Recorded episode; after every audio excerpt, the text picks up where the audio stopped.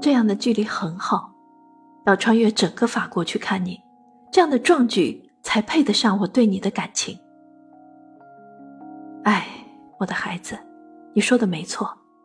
尽管你也很想我，但我想你远比你想我更多。如果你能看见我，会见到我千方百计的找人谈论你；如果你能听见我说话，会听见我说的全是你。我还没有接待一个前来探望的人，因为他们声称给我解闷儿，其实就是要我不想你。光这点就让我生气。再见，亲爱的孩子，你要继续给我写信，继续爱我。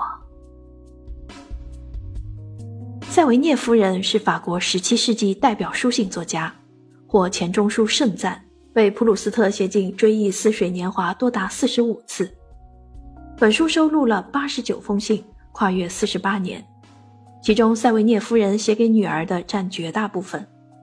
其对女儿的牵挂、叮嘱和期盼感人至深。塞维涅夫人文字典雅自然，又不失俏皮，她旁征博引，书信内容涉及政治、军事、文学、经济等领域，堪称一幅十七世纪法国浮世绘。